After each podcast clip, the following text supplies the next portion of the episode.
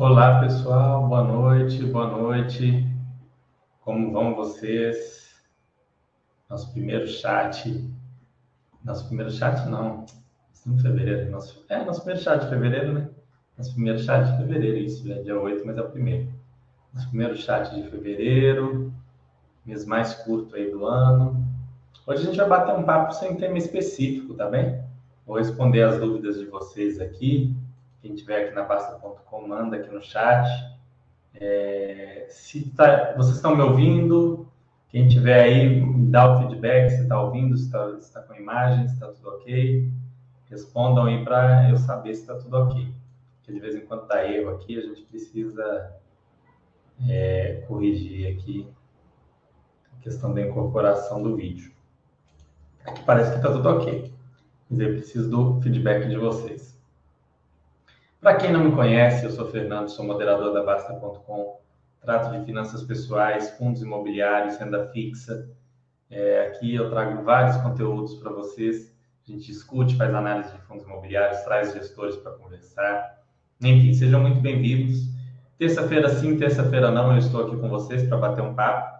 Vou trazer uns conteúdos mais elaborados aí ao longo do ano. Nesse início de ano está um pouco mais lento, vocês sabem por quê mas a gente vai conversar aqui, vamos responder as dúvidas.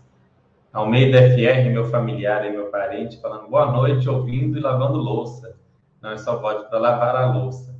Pois é, Almeida, eu também gosto de, de lavar louça ouvindo alguma coisa, um podcast, um, um conteúdo aí.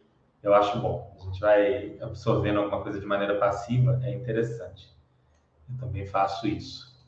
Bom, pessoal, hoje vai depender bastante de vocês, como eu disse, porque eu não vou trazer nenhum assunto específico. Então, na medida em que vocês trouxerem dúvidas, provocações, a gente vai discutir alguma coisa.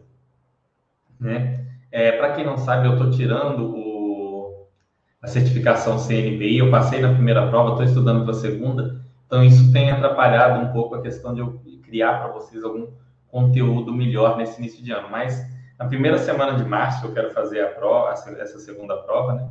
Torçam por mim, espero passar. O conteúdo é bastante extenso. É, inclusive, se vocês quiserem algum dia um chat sobre certificações, a gente bate um papo aqui também. Eu vejo, é, o Mili já falou sobre isso também, talvez, quem sabe, não trago até ele para falar.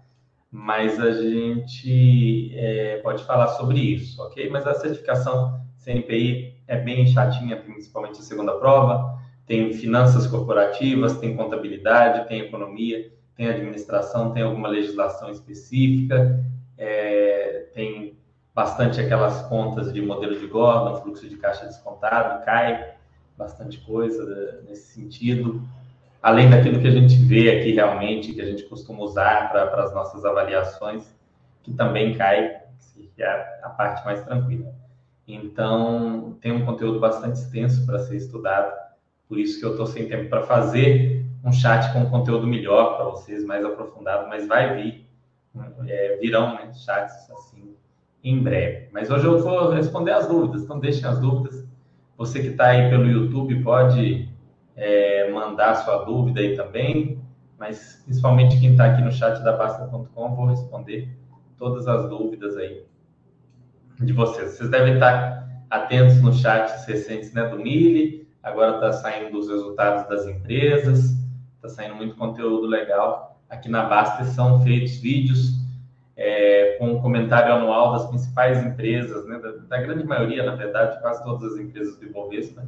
O Eduardo faz um vídeo de comentário anual, agora vai começar a sair, está saindo os resultados anuais de 2021. Então fiquem ligados nisso daí. É, saíram resultados aí do quarto trimestre do da Porto Seguro, da BB Seguridade, da Cielo, hoje saiu do Bradesco. Eu acho que não está ainda aqui na, na página do Bradesco aqui. Ainda não está aqui não. É porque sai hoje, né? Hoje à noite, eu nem, nem sei se já está disponível lá. Amanhã vai estar tá aqui na página do Bradesco, aqui na Basta. Então sai bastante conteúdo legal e o Eduardo vai comentando, depois lança os vídeos. Então, para vocês que são acionistas dessas companhias, vale a pena acompanhar. Ah, Fernando, mas vai gastar muito tempo, como é que eu faço? Não vai gastar mais do que cinco minutos para você ver esse conteúdo, a Basta.com mastiga tudo para vocês. Vou até mostrar aqui, enquanto vocês não põem nenhuma pergunta, é um negócio legal de mostrar para vocês. Bastante interessante.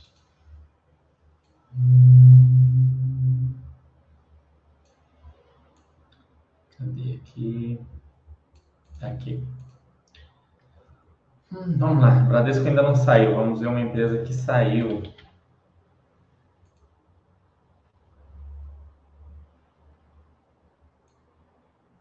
Aqui, ó, Cielo, por exemplo, ela saiu e aí você quer acompanhar a empresa, você quer saber o que aconteceu com a, com a Cielo. Primeiro você vem aqui no resumo, você vai ver o resumo aqui falando o que, que aconteceu, ano contra ano, 21, 20. Você pode pegar aqui trimestral também, 4T versus 4T, lucro, receita, margem, endividamento. Você pode vir aqui no quadro completo, você vai ter os dados todos aqui. Como que foi a situação da receita da empresa em relação ao ano anterior, resultado bruto, se cresceu, lucro líquido, EBITDA, tudo bonitinho aqui. Resultado financeiro, primeiro resultado financeiro negativo da história da empresa, né? sempre foi um resultado muito interessante para ela.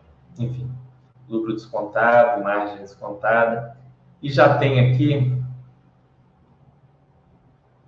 é, manter quarentena, sair, blá blá blá. Análise, ó, tem um vídeo de análise rápida do milho aqui, muito bacana. Eu vi até esse vídeo hoje, vale a pena assistir. Análise anual do Eduardo aqui também saiu, saiu aí anteontem. Esse vídeo eu ainda não vi sobre esse elo. E assim, às vezes alguma empresa que você está estudando, você ainda não tem, assista também. É um conteúdo muito bacana, muito completo. Eu acho que você não encontra um conteúdo mais completo em outro lugar é, sobre as empresas. Além disso, se você quiser ler o release da empresa na íntegra, você vem aqui em comunicados, não, em releases, aqui vai ter aqui, ó, o release do 4T21 e tem é, aqui também o, o webcast, se você quiser ouvir. Então, tem tudo aqui para você fazer uma, uma análise um estudo, tomar uma decisão em relação à empresa, sobre investir ou não, sobre percentuais na carteira e por aí vai. Então, muito legal isso daqui. Vamos ver se vocês estão deixando dúvidas. E se vocês não deixarem dúvidas, a gente não tem como bater um papo. Boa noite, sexta-feira. Sexta-feira sempre adiantado aqui nos nossos chats de terça. Sempre aqui conosco. Deixem dúvidas, pessoal, senão a gente não tem o que discutir. Eu mostrei para vocês aqui, para vocês verem como funciona o mural das empresas, venham ver, não deixem de viver aqui, estudem aqui as empresas que vocês tiverem interesse. Tem aqui ó, em ações aqui, vocês conseguem ver o Baster Rate, aqui ó, ah, não sei que ordem das empresas, vem no Baster Rate. Baster Rate é recomendação de compra? Não, nada aqui caracteriza uma recomendação de compra, venda, manutenção da empresa. O Baster Rate simplesmente é o ranking da votação dos usuários da Basta.com. Então, os usuários votam na empresa, se acham a empresa boa, mais ou menos, ruim, e aí vai, vai tendo a pontuação. Em 5, a, a VEG, que está em primeiro, está com 4,96, Itaú 4,91, Engie 4,88, Bradesco 4,86, Porto, enfim. Né? Seguros e bancos aqui, dominando energia elétrica também. Lojas Renner aqui 4,81, Odontoprev, Fleury é, droga raia, enfim, você vai estudando aí na ordem. Pode, por exemplo, quando você for estudar o setor bancário, você já estuda Itaú e Bradesco ao mesmo tempo. Quando você for estudar o setor elétrico, você estuda Engie a próxima aqui, que eu acho que é Energias do Brasil, ou Equatorial. Equatorial não é bem elétrico. Energias do Brasil, ou sei lá, Taesa. E por aí vai. Você vai estudar saúde, você estuda Odontoprev Fleury, você vai estudar aí, você já aproveita e estuda droga raia, né? Você tem seguidas na hora que você for estudar varejo, você quer ver um, umas lojas Renner, você estuda o Magazine Luiza, uma Riachuelo, vê características, a Pets também é varejo, então tem alguns pontos em comum que você vai aprender, que vai servir para o estudo de todas essas empresas e por aí vai. O B3 também tem suas características. Ó, sempre que você coloca o mouse nessa exclamação, tem a explicação sobre a empresa, olha só. Com mais de 500 lojas espalhadas por todo o Brasil e no Uruguai, valor de mercado superior a 40 bilhões de reais, a loja Renner é a maior varejista de moda do Brasil.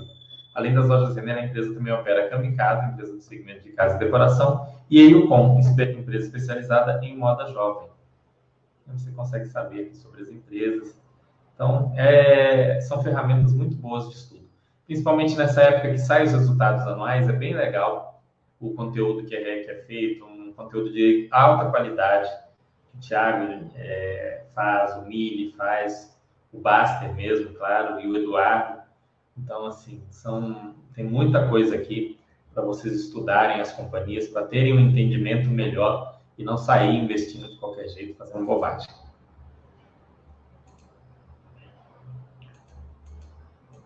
Fernando, gostaria de saber se as emissões do GGRC foram bem alocadas na sua opinião. Olha, Leocon, vamos dar uma olhada nele, mas é... vamos lá, vamos dar uma olhada no GGRC. Ele é um fundo bem diferente, ele tem características diferentes, é até um fundo legal. Já tem chat aqui de estudo dele, chat mais antigo de estudo dele. Oh, eu, eu, parei de compartilhar, era só ter mudado lá para a página dele. Espera aí. Tem um.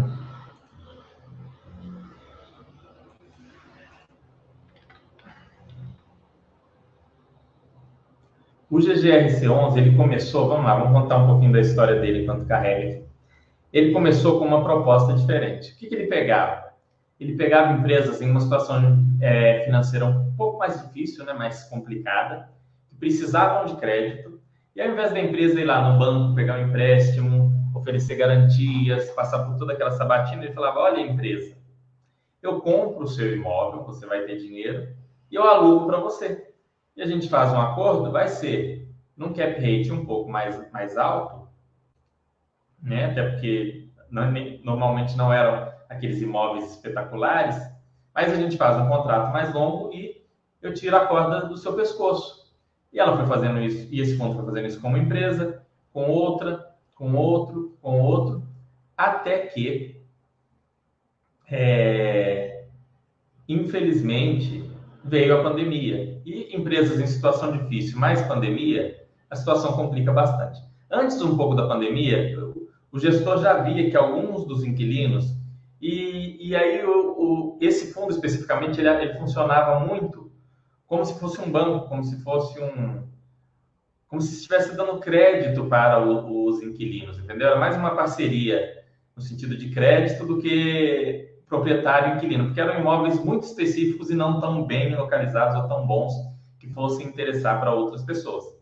Claro, né, em troca, supostamente o fundo tinha que trazer um retorno maior na forma de, de rendimento, isso que se mostrou mais ou menos verdadeiro em relação aos outros de logística. Né? Não, infelizmente não foi 100% verdadeiro. Esse fundo, é, ele começou com uma estratégia e aí a hora que começou a ter problemas, ele falou, olha, nós vamos reciclar o portfólio e vamos passar a trazer qualidade, qualidade de inquilino e qualidade de imóvel para dar uma redução no risco geral do fundo, visando uma redução de risco. Foi uma estratégia, na minha opinião, bastante acertada que o fundo vem implementando aos poucos. É, o símbolo disso daí foi a compra de um imóvel do HGLG, que é o imóvel de Uberlândia, locado para as lojas americanas, um imóvel imenso, muito bem localizado, com um inquilino muito sólido. O HGLG vendeu para fazer um ganho de capital ali, poder ter uma distribuição maior. O HGLG, assim como o HGRE, que são fundos da, da CSHG, eles têm essa estratégia de destravar valor ali da, da valorização dos imóveis, fazendo pontualmente alguma venda, que não significa que o imóvel ficou ruim ou que o imóvel não presta, vocês têm que entender que os fundos não são como a gente que faz buy and hold, como estratégia de somente sair de um ativo se perder valor. O fundo não faz isso, ele faz uma análise de TIR, que é taxa interna de retorno. Se ele avalia que a taxa interna de retorno daquele imóvel está excelente no momento que está, ele vai, vende, realiza aquilo dali e compra outro imóvel. É a melhor estratégia possível? Eu não sei, não estou discutindo isso, mas é assim que os fundos da CSHG fazem. E nessa linha, o GGR Copevy serviu ali, né? Eu nem sei qual é o nome mais desse muda tanto nome, mas enfim, esse fundo foi, fez essa parceria e é, destravou o valor para o HGLG, ao mesmo tempo melhorou sua diversificação, melhorou a qualidade dos inquilinos. Vamos dar uma olhada no último relatório gerencial do fundo, antes da gente ver. É, o Giovanni pôs bem, bem, bem resumido aqui. Os processos judiciais, ó, um ponto importante, que são ações judiciais da Covolan e da ETA. Processos judiciais que envolvem os ativos Covolan e a ETA seguem aguardando a manifestação do judiciário, deverá ocorrer após o dia 21 de janeiro de 2022, quando ocorre o retorno das publicações no Diário Oficial, devido à suspensão de prazos processuais nesse período, enfim. É... Ele tem aí um problema ó, com dois inquilinos que não estão pagando. É o problema de você ter uma relação de crédito com alguém numa situação financeira mais difícil. Não significa que o inquilino necessariamente é um picareta, mas o inquilino às vezes pode estar passando por uma situação, ó, uma situação. Cadê? Por que não salvou aqui? Deu errado aqui, peraí, pessoal. Deixa eu abrir o relatório gerencial aqui para gente, a gente dar uma olhadinha nele.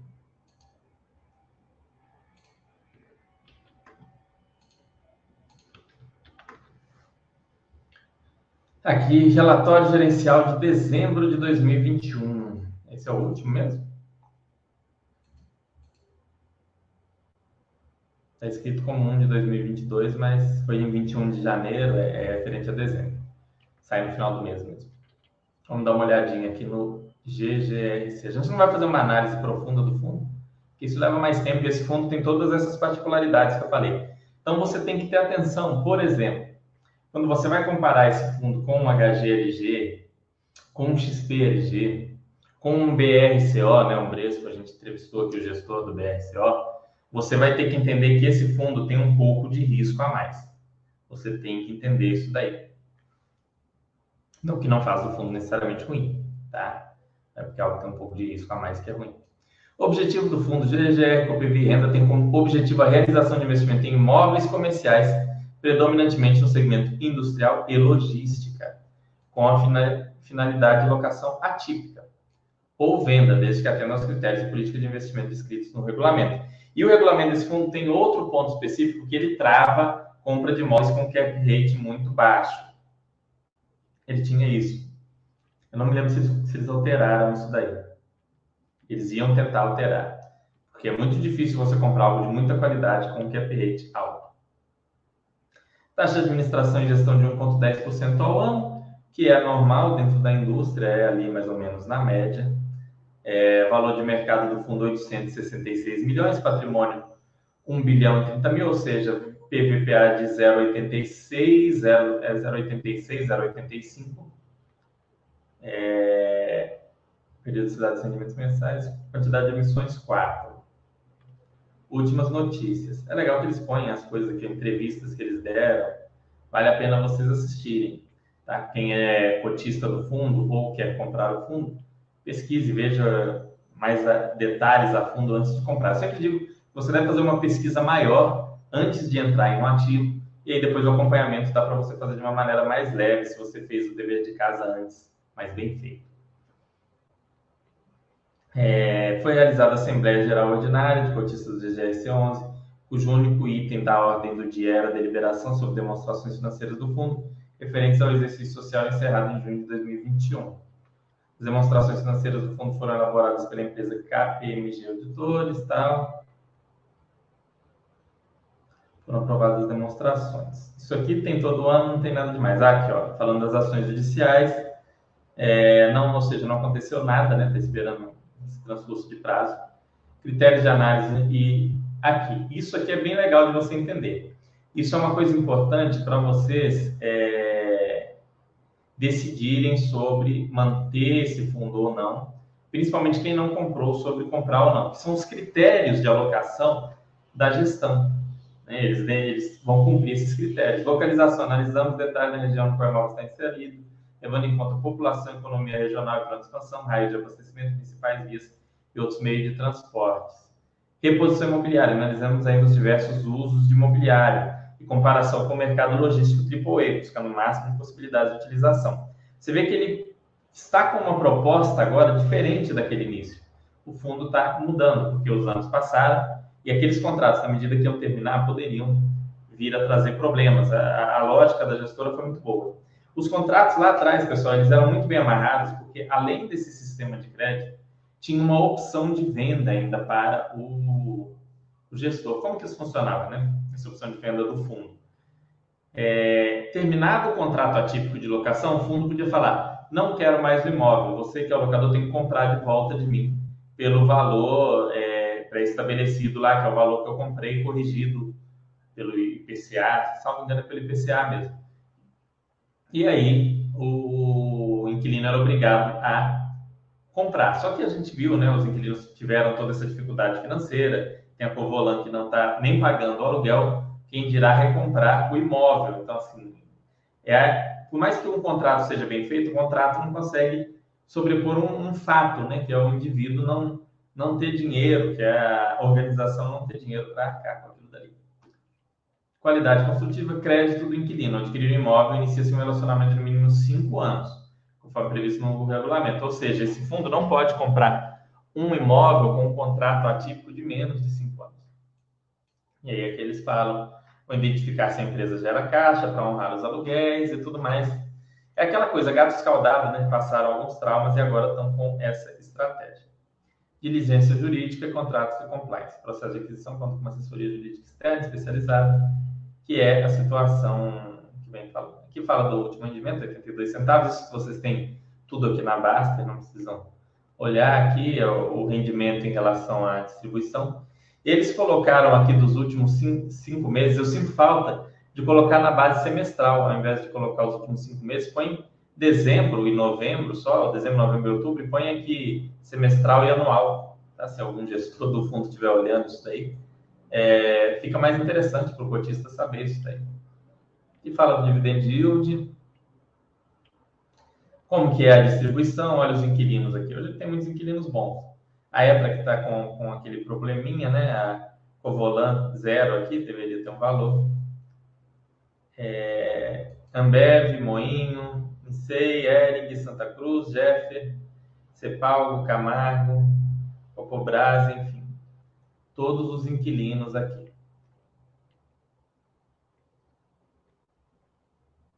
Distribuição de resultado por locatário nos últimos seis meses.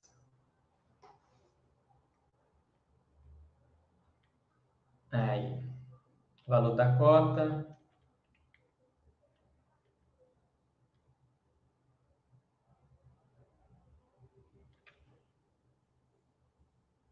Hum. Não consigo entender. Ele quer dizer. Ah, não. Quanto que deu IPCA desde o início? Quanto que deu CDI desde o início? Quanto que deu IFIX? O fundo, só por, pela variação do valor da cota, ele nem conseguiu alcançar aqui a inflação. Mas se você fez os reinvestimentos, e aqui é mais uma amostra daquilo que a gente fala para vocês que é essencial em fundos, você vê que esse não é um dos fundos com melhor retorno para os cotistas nem nada, mas quem reinvestiu teve um retorno acima do IFIX, ou seja, é um retorno bom, né? na verdade é um retorno bastante interessante, e teve um retorno acima da inflação e do CDI, desde que reaplicando os rendimentos. Não precisa aplicar, reaplicar no mesmo fundo, né? você pode reaplicar em outro, mas a reaplicação dos rendimentos é muito importante. É, número de cotistas, o fundo tem aí, enfim, sempre na casa de 95, 96 mil cotistas, sendo a maioria em São Paulo, Rio de Janeiro e Minas Gerais, Sudeste, né? Normalmente tem mais mesmo, seguido pelo Sul aqui. Ainda é onde as pessoas investem mais. Isso aqui é com a gente, né? Trazer essas pessoas para o mercado. Não é tanto com fundo.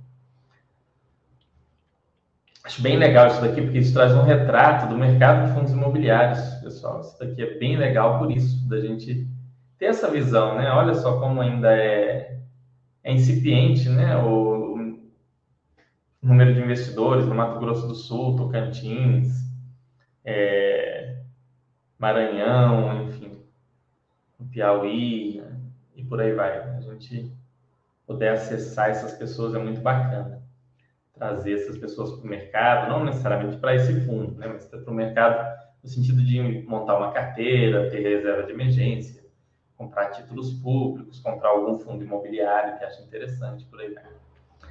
Cota de fechamento. Cronograma de reajuste. É, receitas de aluguel aqui. Sudeste, Norte, Nordeste, Centro-Oeste e Sul. A diversificação aqui, vencimento dos contratos em 2025. Já vence 23, em 27 mais 24. Então, metade dos contratos estão vencendo até lá. Ele vai, eles vão ter que avaliar isso daqui, né? É, todo fundo com contratos ativos tem que fazer essa avaliação. Mais de um terço vence depois de 2030, 16% em 2028. Não é porque venceu o contrato que o inquilino necessariamente vai embora. Pode ter uma renovação, uma reavaliação. Pode ser até que o valor do aluguel suba. Vamos supor que o mercado imobiliário esteja muito aquecido em 2027 e o inquilino esteja indo bem. O fundo consegue fazer um novo contrato acima da inflação acumulada naquele período. Pode acontecer. Mas o fundo tem que fazer esse estudo. Tá? Ramo de atividade aqui dos inquilinos: 25% metalúrgica, 21% comércio varejista, 15% alimentos e bebidas, 16% química e petroquímica, têxtil, papel e celulose e agronegócio. É bem diversificado em ramo de atividade e bem diversificado em tipologia. Ele é um fundo que tem uma diversificação realmente interessante.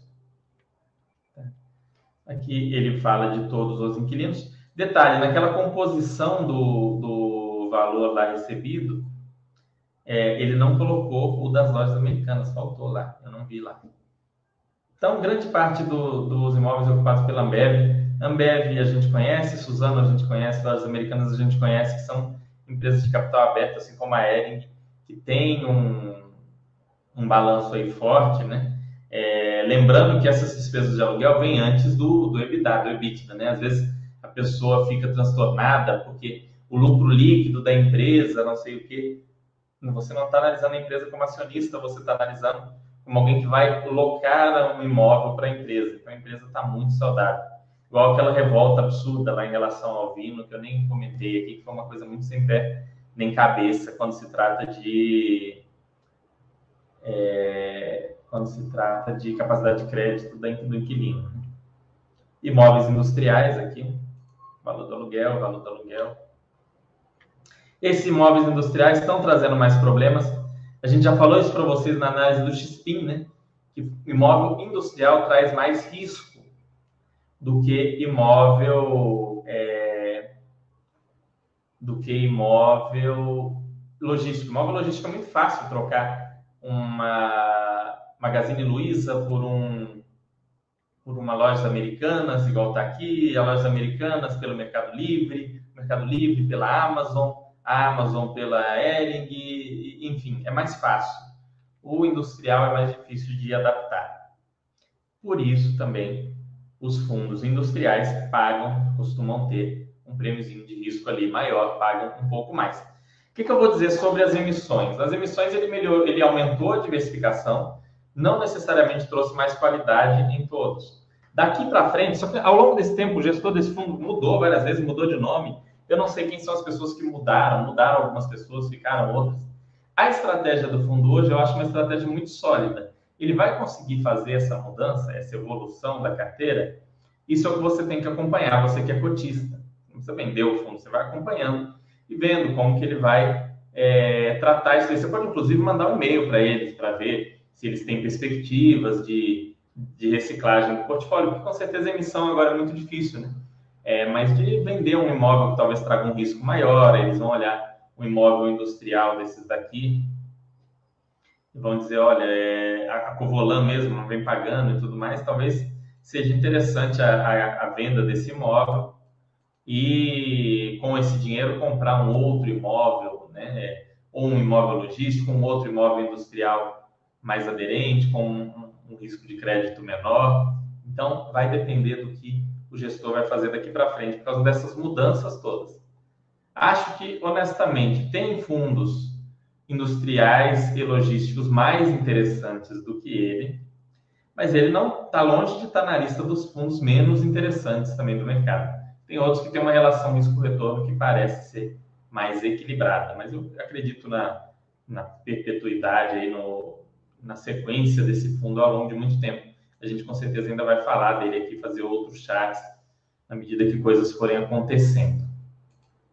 Vamos ver o que mais vocês falaram aqui, senão ficar falando só de. vai virar chat do Hora do GG. Boa noite. Como você avalia o uso de alavancagem nos FIIs? O que aumenta o risco? FIIs como TRXF, que já tem quase 50% de alavancagem, representam um risco maior aos que não fazem? Sim. Né? Quanto mais alavancado o fundo, maior o risco dele, é o risco de crédito daquele fundo.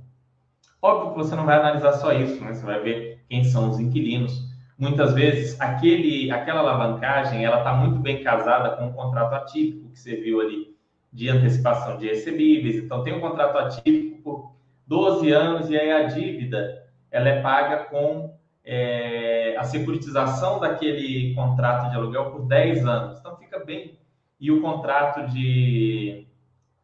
E o crédito ali ele é muito bem analisado, né? É, foi muito bem avaliado, é um inquilino muito bom, um inquilino com risco muito bom. Então vai ter é, uma vantagem, sim, um, entre um fundo e outro. Quanto mais alavancado a princípio, mais risco, mas aí você tem que olhar todo o risco do fundo para você avaliar isso daí.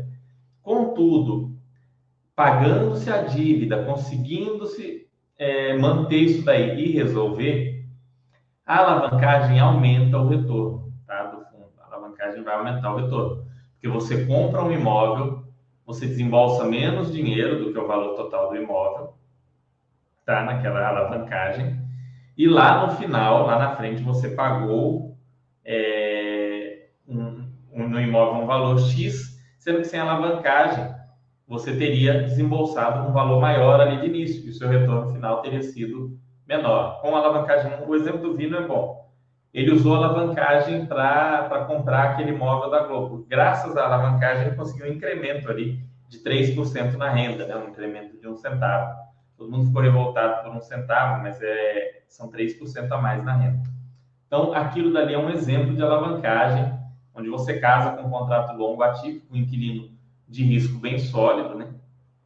Você securitiza aquela dívida, essa dívida específica está até no Canip, né? um fundo da Quineia, comprou lá e alguns outros fundos compraram também esse CRI, e aí você vai amortizando e pagando aquilo ao longo do tempo. É toda uma operação estruturada. Então, fundos, entre um fundo, analisei dois fundos. A situação deles são são mais ou menos iguais. Eu entendi que eles são mais ou menos iguais. E um está mais alavancado do que o outro, você não enxerga um potencial de retorno maior nesse que está mais alavancado, você deveria ir no menos alavancado, porque você vai estar correndo menos risco para ter o mesmo retorno. Isso serve sempre em bases comparativas, entendeu? Nenhum fundo tem um, um nível de, de alavancagem, na minha opinião, assustador, assim, do tipo, isso daqui não tem solução. Qual que é o maior risco de acontecer de um fundo não estar tá dando conta de pagar? É, o, pior, pior cenário que pode acontecer com a alavancagem, dentro do que a gente já viu, claro.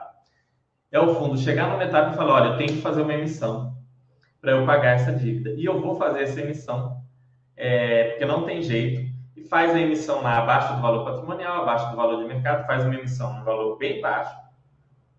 Aquela emissão é, vai ser absorvida seja pelos investidores em geral ou por, por investidores institucionais, e o cotista vai ser um pouco ou até muito diluído. Esse é o risco mais alto que pode acontecer com a alavancagem. Mas, como eu disse, quanto mais bem é, travadas forem essas alavancagens, mais interessante, mais tranquilo é isso daí.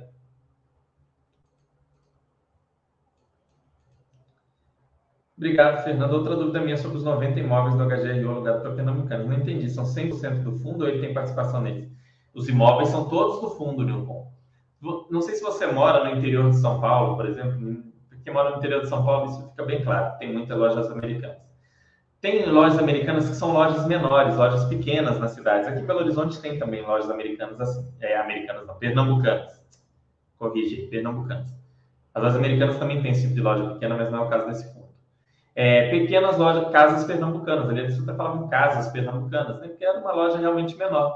E o fundo optou que, ó, vou comprar vários desses imóveis. A Pernambucana está querendo esse dinheiro, seja para passar a pandemia, seja para investir é, no modelo de negócios dela como um todo. Vamos fazer esse acordo, vai ficar interessante. O, o fundo vai estar com imóveis muito bem é, diversificados. O gestor foi lá, avaliou esses imóveis, analisou, entendeu que sim, que os imóveis são interessantes naquele momento, comprou esses imóveis e fez esse contrato atípico com a Pernambucanas. Na medida que o fundo vê a possibilidade de talvez reciclar esse portfólio, vender alguns, comprar outros, eles vão fazer, como a gente sabe que os fundos da CSHG sempre fazem. Mas são imóveis hoje do fundo que eram das Pernambucanas, a Pernambucanas era proprietária do imóvel onde ela tinha loja. Ela vendeu para o fundo, muito parecido com o que eu falei aqui desses processos de crédito feito pelo GGRC. Foi um processo de, de certa forma de crédito para Pernambucanas também. Pernambucanas é uma empresa com tem essa análise de crédito lá na época da, da lá na época da, da, negociação, a HGRU fala bastante da situação de crédito da Pernambucanas, que é boa, e essa injeção de capital foi boa para eles também.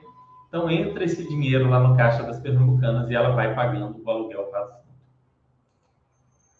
Boa noite, MXRF é híbrido, com 70% em crise, dois imóveis com 100% de vacância e há dois anos. É isso mesmo? Acho que é isso mesmo, Silvei. Tem alguns fundos que eu acompanho mais, outros menos. Esse é o fundo com mais cotistas, né? Tinha que saber as coisas de cor. Eu não sei coisa de cor de quase nenhum fundo, pessoal. Eu tenho essa. Algumas. Ah, tudo eu tenho que relembrar. Mas vocês conseguem ver isso facilmente aqui na base. Fernando? Tenho dúvida como que é a composição do fundo. Ó. Você está aqui na página do Max Renda, né? Vem aqui a composição. Está aqui. Imóveis, FIIs, imóveis e CRIs.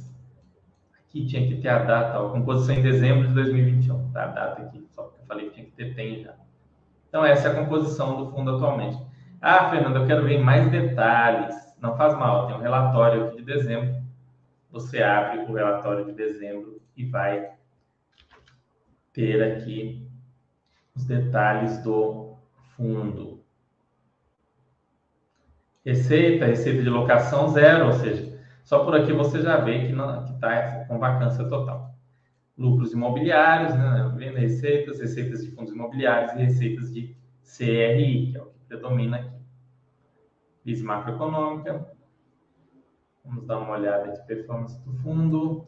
Alocação da carteira. Maxi Renda é um fundo de gestão ativa composto por três estratégias. Book de CRI, 72% do patrimônio líquido seguido por um book de SPS para desenvolvimento imobiliário residencial, principalmente em permutas financeiras, cuja concentração foi de 14%. Por fim, o book de fundos imobiliários concentra 14%. O fundo encerra um ano com 1% de PL, target de alocação de 80%.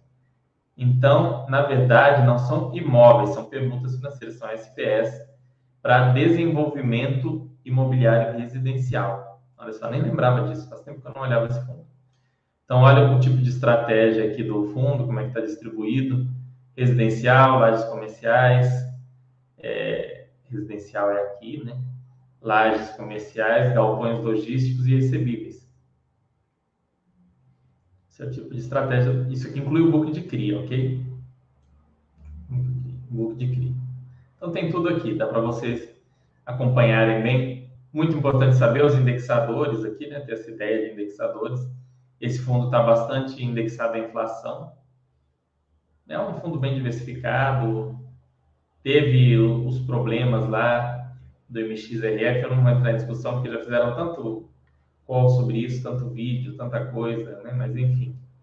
É, ainda está em trânsito. Quando tiver uma decisão definitiva, a gente provavelmente vai trazer um conteúdo sobre o processo lá na CVM. Não gosto de trazer conteúdo sobre algo que não está decidido uma postura minha. Estou dizendo que é errado trazer, mas eu não gosto de trazer. Então, quando tiver decidido, eu vou trazer aqui para vocês, tá bem?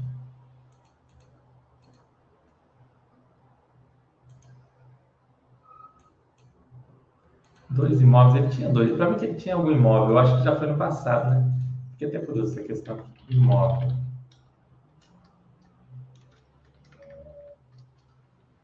Imóvel.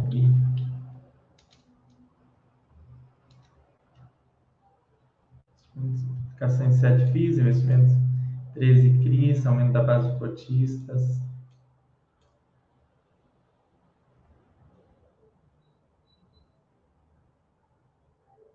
É, esse 14% é SPE imobiliária mesmo. Desenvolvimento imobiliário residencial. É isso mesmo. Bom, vamos lá, pessoal. Deixem mais dúvidas aí, senão a gente, a gente não vai ter como continuar aí. Vocês precisam trazer as dúvidas para a gente discutir. Mas muito legal. Eu vou trazer os estudos, tá? Agora, no início do ano, quando costuma sair aquele resultado trimestral dos fundos, eu vou trazer um estudo anual. Eu até pensei em trazer hoje do BRCO, mas eu não, não trouxe porque estava muito em cima e tal. Eles soltaram um, um documento aqui, vou mostrar para vocês, é legal. Os fundos têm soltado esses documentos anuais ou trimestrais. A CSHG soltam os documentos anuais muito interessantes. Deixa eu ver aqui. Vamos ver aqui. BRCO. E soltou um documento aqui, acho que eu fiz até um comentário sobre ele. Né? Relatórios 12. Aqui, ó. Relatório trimestral do 4T21, reavaliação dos ativos positiva em 9,6% e consequente aumento do VPA em 9,3%. O aumento do VPA é menor porque ele também tem dinheiro em caixa lá. Redução da vacância no trimestre para 0%, ou seja, totalmente ocupado o fundo. Que ele fala sobre o andamento das benfeitorias no IPU, São Paulo Retrofit, do Master Plano Imóvel, portarias, vestuário, execução, escritório, restaurante, área de lazer, boulevard, berçário, adequação de civis, instalações gerais, recuperação estrutural, troca do sistema de iluminação do imóvel, substituição por luminárias LED, previsão de entrega das obras maio de 2022. Foi um investimento de 43 milhões com cap rate de 11% ao ano, que dá 4,7 milhões. Receita de locação por cota aproximadamente 3 centavos. Alocação de capital atual, cap rate de 15, cap rate de 11, 1,5 milhão. Aqui, ó. Esse aqui é o volume total aqui de alavancagem do fundo, prazo de 130 meses, juros de amortização mensal, sem carência. Então, ele fez isso daqui casando, é o que eu falei com vocês, casando um contrato atípico com um processo de alavancagem. Isso aqui, dando certo, destrava bastante valor para o cotista no, no médio e longo prazo. Composição da receita de locação principal, inquilino Grupo Pão de Açúcar, com dois imóveis, um de 15% e um de 9%, Mercado Livre, é, aqui em Contagem, a Natura, lá na Bahia, o IPU, em São Paulo, BRFB2W em Itupeva, Bresco Itupeva e aqui todos os demais aí. Tipologia e vencimento dos contratos. Recomendo que deem uma lida nesse documento, porque tem todos os detalhes. Olha só, a maior parte dos contratos é reajustada em dezembro, né, que foi do mês passado para cá, que foi esse rendimento que o pessoal recebeu agora em fevereiro, recebeu ontem. É, agora tem o reajuste de janeiro, que vai receber nos rendimentos de março e o reajuste de fevereiro, que vai receber nos rendimentos de abril. Metade do fundo é atípico, tem um reajuste do atípico agora e em março, e outra metade típica. A maioria dos contratos, 54%, vencendo depois de 2025, tá? Esses documentos trimestrais são muito legais, pessoal, vale a pena ver. Você é cotista, ler isso daqui com calma vai te, te beneficiar bastante. É um documento relativamente pequeno, parece grande, mas é porque é muito figura. Isso aqui foi o que eu falei com vocês, eu resumi lá de maneira bem clara. É, atividades de locação, nova renovação, redução da vacância, incremento da distribuição de rendimentos em 14,5%, obras em andamento. Benfeitorias do Bresco Bahia, Conciliação de resultado no 4T21. Como é que está sendo aí a distribuição? A demonstração de resultados, como é que ficou em 2021? Ó. Gerou um lucro caixa de 102, distribuiu 99, distribuição de 97,4%. Super saudável dentro da regra dos 95. É, tudo ali dentro de, de receita de locação. Evolução da posição de caixa como é que foi aqui, rendimentos, lucro, rendimento, saldo final do caixa. Ainda tem um excesso de caixa ali. Hum, liquidez, tem muita liquidez. E aqui tem esse resumo, né? Não tem vacância, são 11 propriedades, 446 mil é, metros de ABL, 142 milhões de receita, 36% na cidade de São Paulo, que é o principal polo né, do, do Brasil. Aqui a localização geográfica dos imóveis. Tem imóveis aqui em Minas, tem imóveis em São Paulo, Bahia, é a maior parte setor de atuação dos inquilinos, classificação das propriedades, uma propriedade A e 10 propriedades a mais. Risco de crédito dos inquilinos, 68% AAA e 25% investment grade. Então, assim, é, essa é uma preocupação.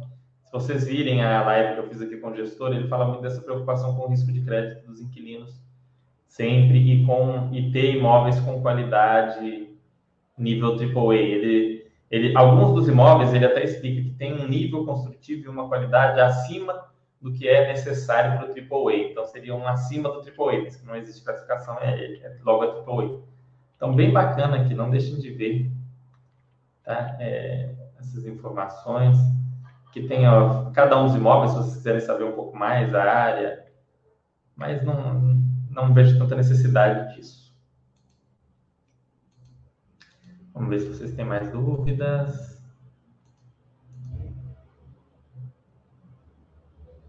Como você avalia a gestão do HGBS? Vocês gostam só de opinião, hein, pessoal? Ai, ai. Eu, eu não fico muito avaliando. É, é, o pessoal volta muito naquele caso do, por assim dizer, takeover do HGBS, que não foi bem um takeover, né? Eu vejo muito resultado que, que gera diversificação, qualidade dos ativos. É muito difícil você falar é, sobre gestão sem olhar essas coisas. O HGBS é um dos fundos de shopping que mais trouxe valor para os cotistas desde que foi criado, né? Lembrando que ele foi criado pela gestão atual, e teve aquela venda né, da gestora, depois eles pegaram de volta. Eles têm um, um estilo mais agressivo, por assim dizer. Né? Você pode não gostar e tudo. Pela filosofia do site, não tem esse negócio de filosofia do site, segurador. É, como diria o Basta, está virando Cleitonildo. Você tem que ter seu, seu próprio estilo de investir, tá? Não existe filosofia do site. Você tem que fazer sua própria análise. É, não, você vai identificar o quanto você deve acompanhar e se você resolve sair ou não. Mas vamos supor que você fala, olha, não sai. Você precisa acompanhar para parar de comprar. Você fala que não sai de jeito nenhum, mas você tem um fundo ali que está com uma vacância muito alta, que é um carrego pesado, é, vale mais a pena você deixar de comprar até ele resolver aquele problema, se é que ele vai resolver. Então, assim, mas cuidado com isso de querer seguir cegamente o que eu falo, o que o Baster fala, o que o Mili fala, o que o Cenezino fala, o que o Oia fala, o Thiago fala, você tem que pensar. Você tem que fazer a sua própria análise, ter o seu próprio jeito de investir. Pode ser mais parecido com o meu, mais parecido com o do Mili, mais parecido com o do Baster, mas você que tem que ter. Esquece já que o site manda acompanhar de tal jeito, o site fala para só para nunca vender. O site fala para fazer não sei o que. O site não fala nada. Você que tem que ter sua própria análise, tá? Esquece isso de filosofia do site. O site tem ferramentas espetaculares para você fazer ou uma análise mais simples ou uma análise bem aprofundada. Tem tudo aqui. Você vai decidir o nível de análise. Eu acho que não acompanhar nada não é uma opção legal para o investidor em fundos imobiliários, tá? Não acompanhar nada tem uma chance razoável de você ficar carregando aí fundos. A gente teve problemas no passado com fundos como XP Macaé, Mirante Barroso. Você vai ficar cheio desses cacarecos na sua carteira. É, entre outros aí, até piores, né, com situações muito mais graves. Então, não tem que ter algum acompanhamento, sim. Ainda que você fale, eu não vou vender fundo imobiliário por algum motivo. Você tem que acompanhar para, é, para o, o caso do fundo ficar ruim, você pelo menos deixar de comprar. Eu não gosto de vender, eu faço vendas muito pontuais, com uma outra análise, mas eu vendo de vez em quando. É mais difícil vender ação do que o fundo imobiliário, mas eu já fiz alguns movimentos de venda ao longo do, do período em que eu. No início, vendi várias vezes, porque comprei muita porcaria, muita coisa que não fazia sentido. Até para você afinar sua carteira, normalmente você começa com uma carteira muito esquisita. Se você já começa a investir com a filosofia de não vender de jeito nenhum, você vai ter uma carteira com muita coisa esquisita, provavelmente, no início. Não necessariamente. Talvez se você acompanhar os chats aqui, eu fiz um, uma série de aulas fundos imobiliários do zero e tudo mais, você não vai ter tantas coisas esquisitas, mas é, é bom você levar um, um pouco mais de tempo para ter uma carteira que você se sinta bem confortável. Hoje eu tenho uma carteira que eu estou muito tranquilo. Por exemplo, se eu entrar em coma por 10 anos, eu não me preocupo com a minha carteira. Mas é, eu, tenho, eu levei tempo para chegar nesse ponto. Talete falando, eu tenho essa carteira esquisita. Ficou comprando olhando dividend yield, né? Carteira clássica esquisita é a carteira da pessoa que compra fundo imobiliário olhando ranking de dividend yield. Aí você já bate o olho e identifica ali os ativos daquela carteira é uma, é uma carteira que eu iria trabalhar para buscar mais segurança. Tá? Então, assim. É, mas para acompanhar fundo é muito simples. Você pode acompanhar por aqueles resumos que eu e o que eu e o, e o Giovanni escrevemos. Aqueles resumos você leva. Você viu que eu li uns quatro aqui, leva no máximo cinco minutos para você ler um. Vamos supor que você tenha 20 fundos, você vai gastar 100 minutos por mês. Se você lê bem detidamente, né? Cinco minutos, eu estou dizendo assim, uma pessoa que lê bem devagar, porque leva até menos. Mas assim, leva tempo para você montar uma carteira que você se sinta tranquilo. Não caia na tentação de não olhar nada e comprar o negócio porque está no ranking, porque tem cachorro azul ou verde. Não façam isso, pelo amor de Deus. Principalmente com fundo imobiliário. Eu fui até contra esse cachorrinho azul do Superpaz no fundo imobiliário, porque não, não não, não gostei muito dos critérios. Não olhem só isso e comprem, né? Pensem, avaliem, analisem, estudem. E aí, se você chegou na conclusão, principalmente antes de começar a investir, é muito importante esse estudo. E se você chegou na conclusão que o ativo é bom, tem qualidade, é, paga bons rendimentos, é, bons rendimentos que eu falo não é alto dividend yield, tá? É um rendimento sustentável ali que faça sentido no longo prazo para aquele fundo, não tem nada a ver com dividend yield você vai e compra o fundo imobiliário. Né? Agora, se você vê que não, se você está vendo que o fundo é esquisito, não entende muito bem, deixa para lá. Não tem problema, não precisa ter todos os ativos que vão ser bons, não precisa nem ter é, é, todos os ativos maravilhosos. Se você tiver só ativos médios e não tiver os ativos horríveis, você vai ter uma carteira muito boa, que provavelmente vai desempenhar muito bem aí ao longo do tempo trazer um retorno bem legal. Você viu o, o retorno lá do, do GGLC lá, bem acima do IFIX e CDI, e é um fundo que teve alguns pepinos pelo, pelo caminho, tá aí com, com um inquilino inadimplente, mesmo assim conseguiu trazer um retorno acima. Então montem uma carteira aí bem, bem pensada, bem tranquila. Bom, pessoal, tá dando a hora, vou encerrar aqui. Nós vamos fazer chats mais específicos mais para frente, né? Não sei se no próximo já vou conseguir trazer alguma coisa mais específica para vocês. Mas no dia 22 a gente tem outro chat aqui. Espero que tenham gostado, que tenham agregado alguma coisa. No próximo chat eu devo trazer esses resultados que os fundos devem soltar. Eu acredito que os fundos da CSHG vão, vão soltar esse documento por agora. Né? É, e aí a gente traz, a gente não deve dar tempo de analisar de todos os fundos, óbvio, né? A gente pega aqueles primeiros do ranking ali, é, fundo KNRI, HGLG, HGRE, os cinco primeiros ali, a gente faz um chat bem completão avaliando aqueles fundos, ok? Então, um grande abraço para vocês, muito obrigado por virem. Venham sempre que vocês estiverem é, é, disponíveis. Eu fico muito feliz com a presença de todos vocês. Deixem as dúvidas, não tenham medo de perguntar. Podem perguntar qualquer coisa, nem sempre eu vou saber. Quando eu não souber, eu vou dizer ou vou pesquisar mas tragam as dúvidas porque agrega muito aqui na nossa discussão, no nosso aprendizado. Eu também aprendo bastante aqui para a gente se desenvolver, ok?